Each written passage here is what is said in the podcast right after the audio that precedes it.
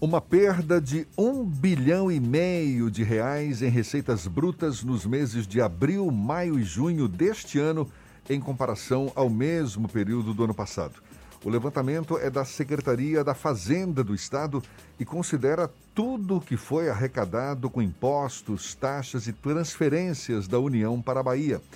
Sobre o assunto, a gente conversa agora com o secretário estadual da Fazenda, Manuel Vitório, mais uma vez nosso convidado aqui no Issa Bahia. Seja bem-vindo, secretário. Bom dia. Bom dia, Jefferson. Bom dia, Fernando. Bom dia, ouvintes da tarde. Secretário, como é que o senhor avalia o impacto dessa perda de receitas na gestão do Estado? É um problema que tende a se agravar? Olha, é, é difícil dizer, né? Com certeza, até o final do ano, nós vamos enfrentar um desafio muito grande. Né? Num primeiro momento, Jefferson, os agentes econômicos, né, a população de maneira geral, inclusive as empresas também, pararam de segurar o consumo, né? Então, a queda é, dos nossos índices, a queda da receita foi muito grande. Depois você começa a ver um movimento de tentativa de normalidade, né? Alguns setores, como é o caso de supermercados, é, tiveram até um crescimento de vendas, tá? Mas esse crescimento ele não é suficiente para compensar é, o, fechamento, o, fechamento, de segmentos inteiros, né? Ou seja, o, o aumento, por exemplo, eventualmente que você teve é, nas vendas de supermercados, não compensaram o fechamento dos shopping centers. Enfim, então, você tem uma tendência de recuperação né, da arrecadação para o patamar de 2019. Isso ainda não aconteceu, né, mas é, não temos ainda a perspectiva de que patamar de arrecadação ficará.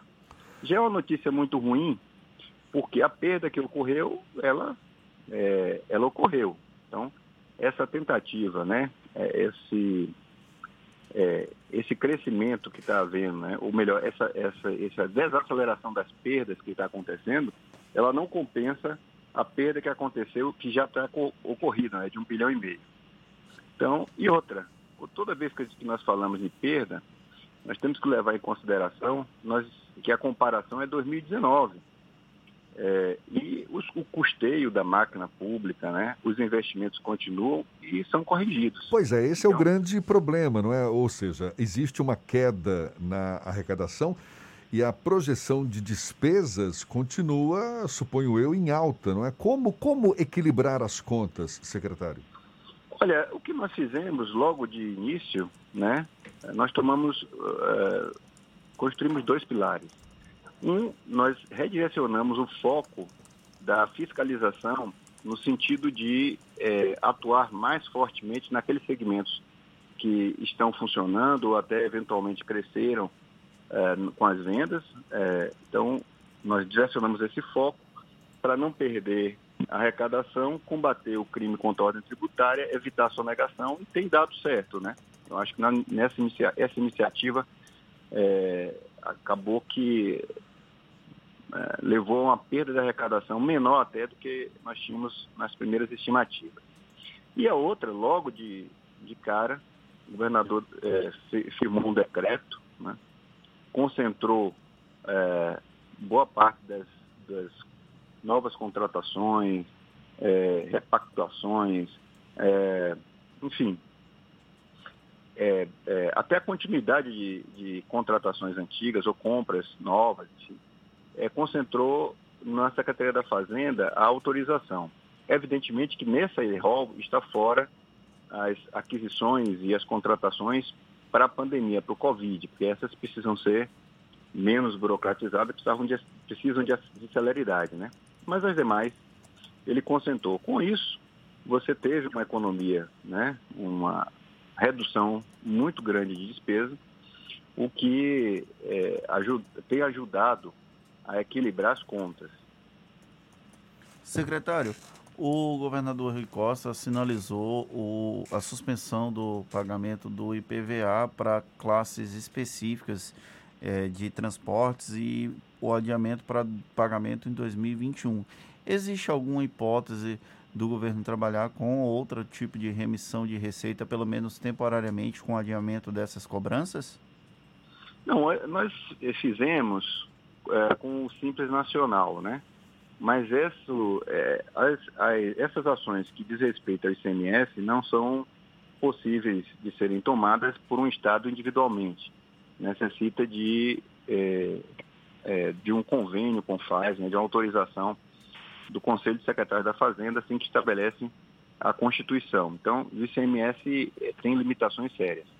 Essa, essa redução com relação ao Simples Nacional pode ser feita porque houve um acordo nacional para isso.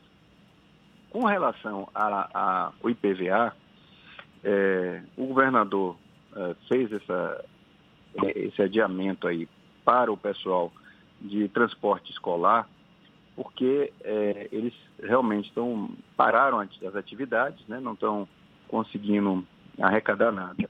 Outros segmentos, como é o caso, é, o pessoal veio me perguntar com relação a Uber, né? O problema é que você não tem um cadastro. No transporte escolar, você tem um cadastro, um cadastro nós pegamos as informações no Detran, né, essas, esses é, automóveis eles são cadastrados, e aí é mais fácil para você é, gerar algum tipo de benefício, uma postergação. Né? Outros segmentos nós teríamos, temos dificuldades pra, por não, não ter cadastrado e poder distinguir. Outra demanda que a gente tem ouvido com bastante frequência, principalmente do empresariado, é uma crítica em relação a, ao não diálogo tanto do município aqui de Salvador quanto do governo do estado com relação a, a medidas econômicas para tentar reduzir os impactos do novo coronavírus, já que alguns setores estão bastante prejudicados. O senhor acredita que haja uma falta de diálogo ou há uma dificuldade do próprio governo, já que as amarras legais impedem uma, um maior número de concessões? Olha, nós temos, eu mesmo tenho recebido é, e tenho conversado com representantes de diversos segmentos, né? É, e são pautas muito difíceis de concretizar. Eu queria falar um pouquinho do ICMS. Qual o problema do ICMS? O ICMS é um imposto que é recolhido pelo contribuinte, né, no caso, o lojista, ou supermercado, mas que quem paga efetivamente é o consumidor. Abrir mão do ICMS é uma coisa bastante complicada, porque aquele imposto ele foi recolhido, tá? E ele foi recolhido em nome do Estado. Então, é, e, e, outra coisa também que nos impede é que qualquer tipo de, de concessão ele precisa ser aprovado, como eu falei, no Conselho de Secretário de Fazenda, né? No CONFAI. Então, pela unanimidade dos estados. É, é, não é uma coisa simples. A outra demanda que chegou até mim, eu conversando com os segmentos, se falava em uma linha de crédito de 10 bilhões de reais e tal, coisa que o, o Desembaía não tem é, condição financeira, né? Falava, falava-se isso com relação ao Desembaía. O Desembaía não tem condição financeira de fazer, né? Então, é, nós, há uma limitação e as pessoas é, às vezes não percebem com relação à atuação do Estado e eu acredito e também do município como, como ente federativo. É, nós, nós vivemos e dependemos da nossa arrecadação de impostos, das transferências, principalmente as constitucionais. Tá?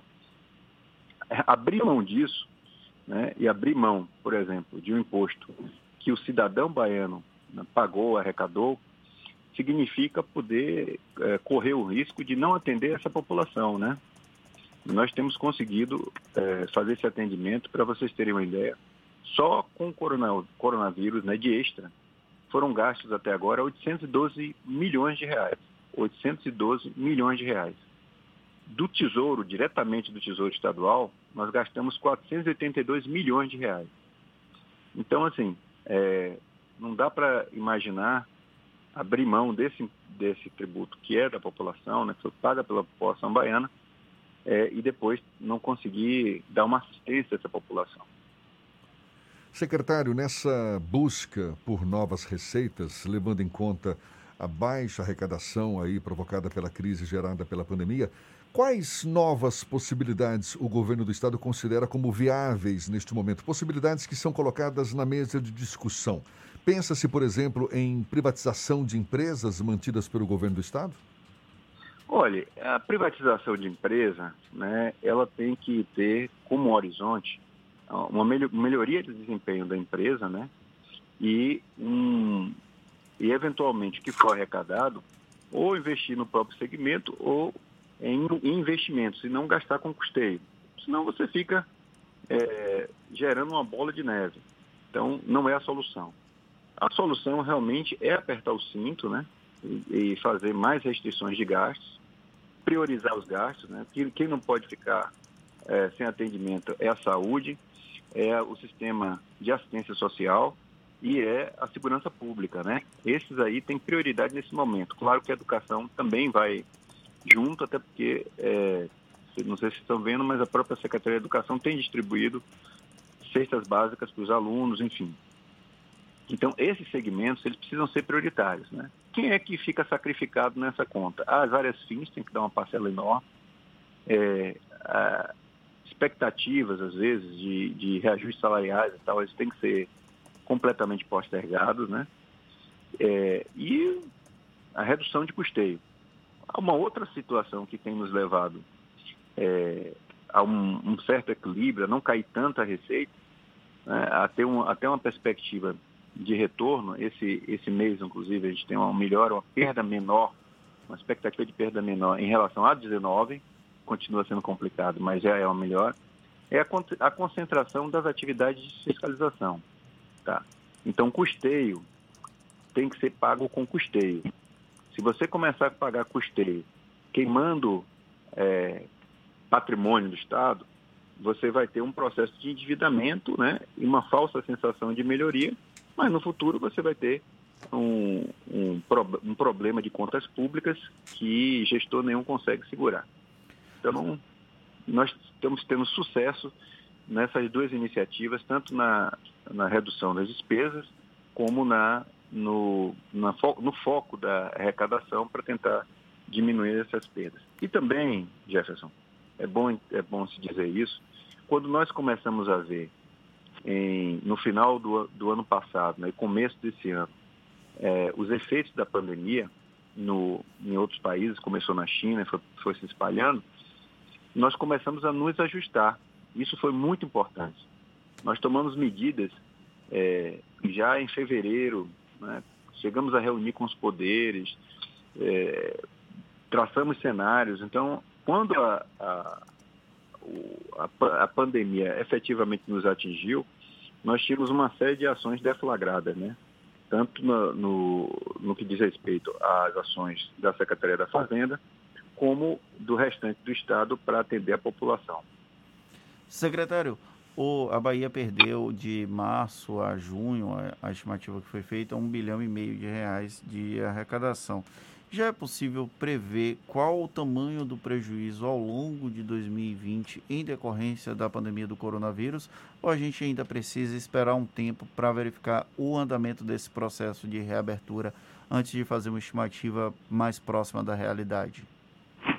Olha, é, é muito difícil, nós nunca enfrentamos uma crise né, dessa, pelo menos não tem registro histórico para a gente fazer uma comparação de uma crise assim, né? Que é uma, uma crise é, de saúde pública.